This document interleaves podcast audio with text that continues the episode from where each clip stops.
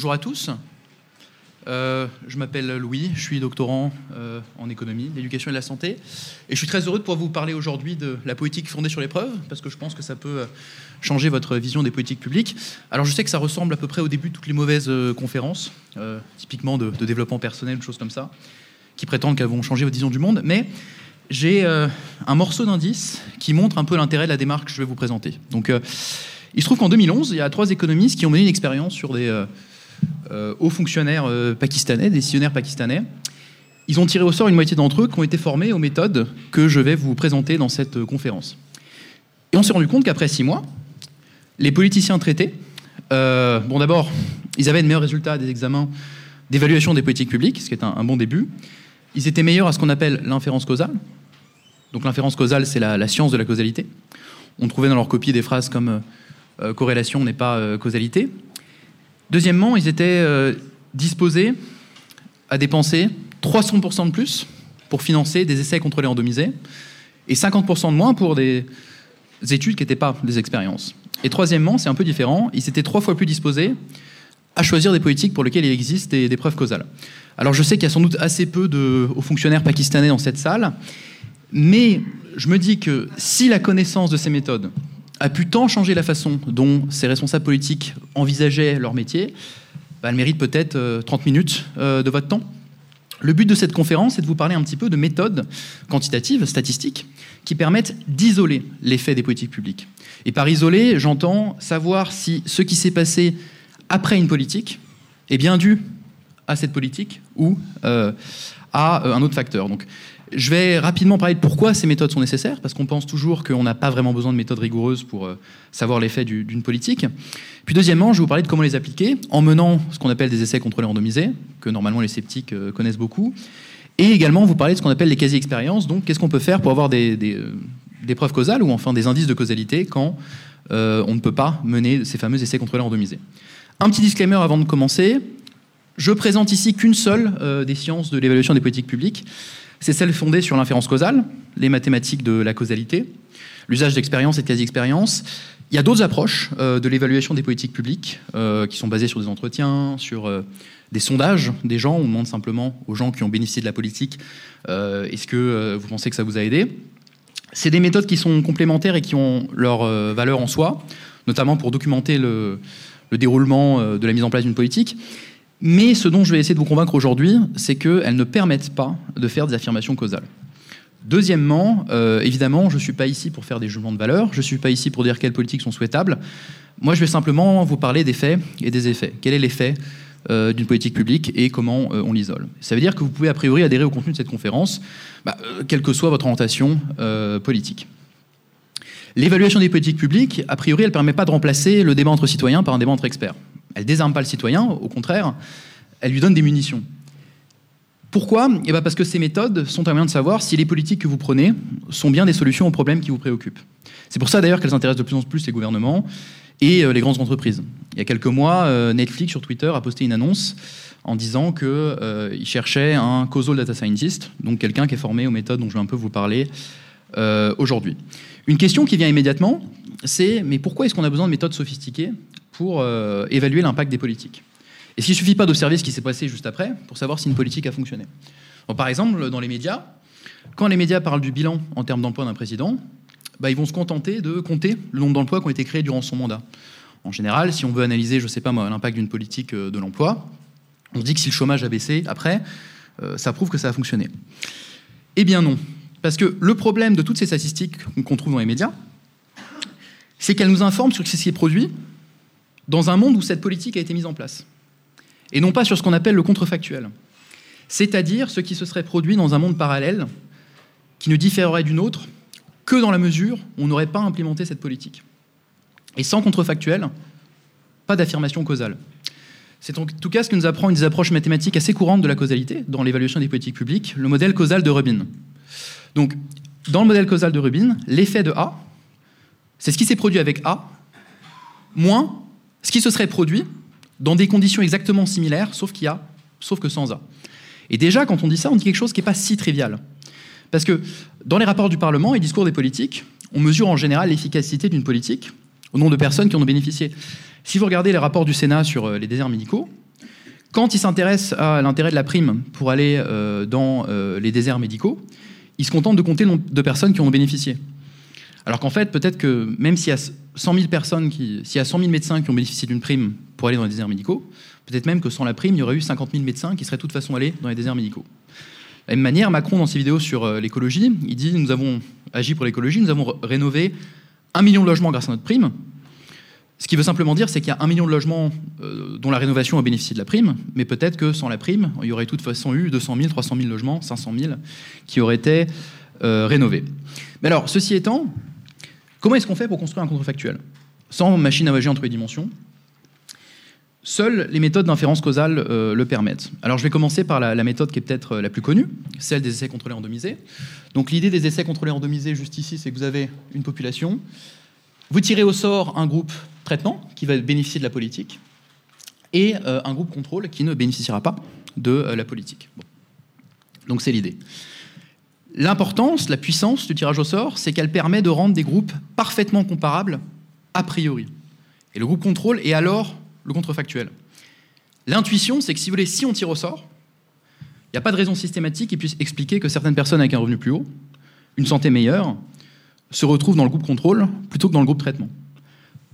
Toutes les variables sont les mêmes dans le groupe contrôle et le groupe traitement, même a priori les variables qu'on ne saurait pas mesurer. Dans ce cas, le seul facteur qui distingue le groupe contrôle du groupe traitement, c'est le traitement. Et toute différence entre les groupes ne peut alors être due qu'au traitement. Et ce que j'appelle le traitement ici, c'est euh, simplement la politique. Euh, et de fait, il y a beaucoup d'essais contrôlés randomisés qui ont été menés depuis les années 30 pour évaluer les politiques publiques. Dans les pays en développement, euh, pour tester l'impact du microcrédit, des moustiquaires, le GIPAL, qui est le laboratoire de notre prix Nobel, entre guillemets, Esther Duflo, en a mené des centaines à lui tout seul. Mais il y a aussi beaucoup d'exemples de CR qui ont été menés dans les pays développés. Par exemple, l'essai contrôlé randomisé des, des euh, classes d'excellence, des internats d'excellence à Sourdin, où on a emmené des bons élèves de ZEP et on les a mis ensemble dans des internats euh, où ils avaient euh, un peu moins de, profs par classe et ils étaient entre, entre bons élèves. J'aime bien aussi prendre l'exemple du Peri School Project, qui est un, programme très très célèbre dans les années 60, qui était des, aides ciblées sur, éducatives sur des jeunes noirs américains avec un QI inférieur à la moyenne. Euh, et sur leurs parents. Et on s'est rendu compte, par exemple, que ça a causé, 40 euh, ans, 50 ans plus tard, et on le sait parce que ça a été mené dans les années 60, une hausse spectaculaire de l'emploi, des salaires, une baisse du crime, tant et si bien que pour 1 euh, dollar que l'État a investi, il a obtenu 16 dollars de recettes fiscales en plus. Parce que, évidemment, si les ont un emploi, ils payent plus de taxes, et s'ils ne sont pas en prison, on n'a pas à leur payer leur euh, incarcération. Et je donne cet exemple parce que ça montre aussi un des avantages des essais contrôlés randomisés, c'est qu'on peut savoir le, coût et le bénéfice des politiques d'une manière qui est extrêmement euh, convaincante. Toutefois, euh, il y a bien des cas où il n'est pas possible de mener un essai contrôlé randomisé pour évaluer une, une politique. pensez par exemple au confinement, je ne vois pas comment, politiquement, logistiquement, on aurait pu mener un essai contrôlé randomisé sur l'effet du confinement. Une solution, dans ce cas-là, c'est trouver ce qu'on appelle des expériences naturelles. La terminologie est un peu, un peu floue, mais ici, ce que je veux dire, c'est qu'on peut trouver des cas où ce ne sont pas les chercheurs qui ont fait un tirage au sort, mais où il y a quand même un tirage au sort. Par exemple, il y a un papier qui est très célèbre en, économie de, la santé, qui a été publié par euh, notamment une économiste qui s'appelle Amy Fickenstein, dans un très bon journal de médecine qui s'appelle The New England Journal of Medicine, sur les effets de Medicaid, donc était la politique d'Obama pour effectivement euh, aider les ménages à bas revenus à payer leurs frais de santé. Ce qui s'est passé, c'est qu'en 2008, dans l'Oregon, il y a eu une série de tirages au sort à partir d'une liste d'attente. Et donc, ceux qui ont été tirés au sort ont d'abord bénéficié de Medicaid, c'était un groupe traitement, et ceux qui ont, entre guillemets, perdu le tirage au sort dans l'Oregon, ils n'ont pas bénéficié euh, de Medicaid. Et donc ça, si vous voulez, ce n'est pas des chercheurs qui ont mené un tirage au sort, mais on a bien un tirage au sort avec un groupe traitement ou euh, un groupe contrôle. Donc c'est ce qu'on peut appeler euh, une, expérience euh, naturelle. Alors un résultat qui est intéressant, par exemple, c'est que le programme n'a pas apporté d'amélioration significative de résultats mesurés sur certains outcomes de santé publique, pardon, de santé physique. Donc par exemple, il n'y a pas eu de baisse des taux de cholestérol ou de la prévalence de l'hypertension, mais ça permet de montrer cette étude que Medicaid a permis d'augmenter l'utilisation des services de santé, d'augmenter les taux de détection et de prise en charge du diabète, de diminuer les taux de dépression et de réduire les contraintes financières. Donc simplement ce qu'ils appellent les catastrophiques out of the pocket medical expenditure, donc euh, effectivement, vous êtes aux États-Unis, vous avez un grave accident, et du coup, vous n'avez pas à payer 30 000, 40 000 dollars pour vous faire soigner si, ça ne va pas. Bon, cela dit, on voit bien qu'on est quand même sur des cas un petit, peu, un petit peu de niche, un petit peu rares, et donc il va falloir qu'on ruse encore un peu plus pour avoir des impacts euh, de politique publique, parce que les, tirages au sort de cette manière, il y en a des très célèbres, mais enfin c'est très rare. On peut se tourner vers ce qu'on appelle maintenant des quasi-expériences. Ce que j'appelle ici des quasi-expériences, c'est un ensemble euh, de méthodes qui permettent de tenter de distinguer corrélation et causalité euh, quand on ne peut pas faire d'expérience. Et mieux simplement qu'en euh, en ajustant euh, les différences entre les groupes, en contrôlant euh, parce qu'on sait mesurer. Je ne vais pas vous présenter toutes les méthodes quasi expérimentales, parce que c'est un champ de recherche qui est extrêmement foisonnant. Je vais me concentrer sur deux. La première, c'est celle qu'on appelle parfois la, reine des quasi-expériences, la régression en discontinuité. Et la deuxième, c'est ce qu'on appelle le, différence en différence, qui est la plus, la plus populaire. L'implémentation de ces méthodes peut être très technique, elle l'est souvent, mais elles sont toutes fondées sur des principes très très intuitifs que je vais vous présenter. Donc je commence par le, RDD, donc la régression en discontinuité, l'idée d'une régression en discontinuité, c'est que si l'intervention est déclenchée à partir d'un critère complètement arbitraire, ceux qui sont juste en dessous, ou juste en dessous du seuil, a priori devraient être similaires. Et donc si on trouve une discontinuité importante, autour du seuil, ça peut être un indice euh, fort de causalité. Par exemple, là j'ai simulé des données euh, imaginons que euh, on cherche à isoler l'effet causal de mon intervention au REC sur euh, la part des gens qui croient que c'est très important et très bien d'évaluer les politiques publiques. Et imaginons que cette conférence soit réservée aux plus de 35 ans. je laisse à votre imagination pourquoi. L'idée, si vous voulez, d'une régression en discontinuité, c'est que on va voir s'il y a une discontinuité autour du, seuil de 35. Et l'effet causal de ma conférence, ça va être la différence entre la part des gens qui croient qu'évaluer les politiques publiques, c'est bien et qui ont 34 ans et 11 mois, juste ici, et les gens qui croient qu'évaluer les politiques publiques, c'est bien, et qui ont 35 euh, ans euh, et 1 euh, mois. Et on se dit raisonnablement que ça ne peut être que ma conférence qui peut expliquer cette discontinuité. Alors, pour être plus précis sur les hypothèses, cette méthode, en général, la régression de discontinuité, elle n'isole un effet que sous euh, deux hypothèses. La première, c'est ce qu'on appelle la non-manipulation de la variable du seuil.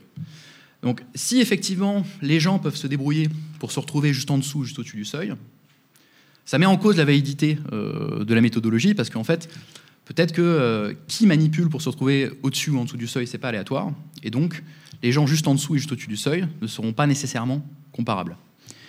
La deuxième, qui est une hypothèse euh, assez proche, c'est ce qu'on appelle l'exogénité. Donc l'idée de l'exogénité, c'est que sans l'intervention, a priori, bah, ceux qui ont 34 euh, ans et 11 mois, et ceux qui ont 35 ans et 1 mois, a priori, euh, ils auraient statistiquement la même probabilité de croire d'être pro-évaluation des politiques publiques. C'est des hypothèses qui sont testables dans une certaine mesure, donc on peut en parler. voilà. Mais je ne vais pas m'apesantir là-dessus ici. Euh, deux petits exemples. J'ai pris deux exemples un petit peu d'économie politique pour montrer comment on peut effectivement distordre la démocratie, parce que je trouve ça assez sympathique. Euh, donc, là, vous avez effectivement, c'est un papier sur euh, l'impact d'un programme d'aide, je crois que c'était en Colombie, ciblé sur les ménages à bas revenus, et le soutien au gouvernement. Et donc, ceux qui sont à gauche, à gauche de la ligne, ce sont des gens qui ont pu effectivement euh, bénéficier d'un programme d'aide, d'un package d'aide. Ceux qui sont à droite de la ligne, c'est ceux qui n'avaient pas de revenus suffisants, qui étaient, qui étaient au-dessus du seuil pour bénéficier d'un programme d'aide. Et on voit que les gens qui sont juste en dessous du seuil ont beaucoup plus de chances euh, de soutenir le gouvernement que ceux qui sont juste au-dessus du seuil, ce qui est quand même un indice fort de causalité que effectivement le package a acheté des votes. C'est pas une évaluation de politique publique, mais c'est un exemple aussi qui est très célèbre, donc il faut que je vous partage. C'est un papier qui montre le fait qu'il y a un, avantage pur au fait de gagner une élection sur le fait de gagner celle d'après. Donc, euh, typiquement, c'est pas une question qui est si évidente. On ne peut pas se contenter de dire non, mais ceux qui ont déjà gagné une élection, enfin ceux qui ont gagné une élection ont plus de chances de gagner une élection, donc ça prouve que euh, ceux qui gagnent des élections ont des avantages indus pour gagner. Peut-être que euh, ceux qui gagnent une première élection et qui gagnent une deuxième élection, ils sont juste meilleurs.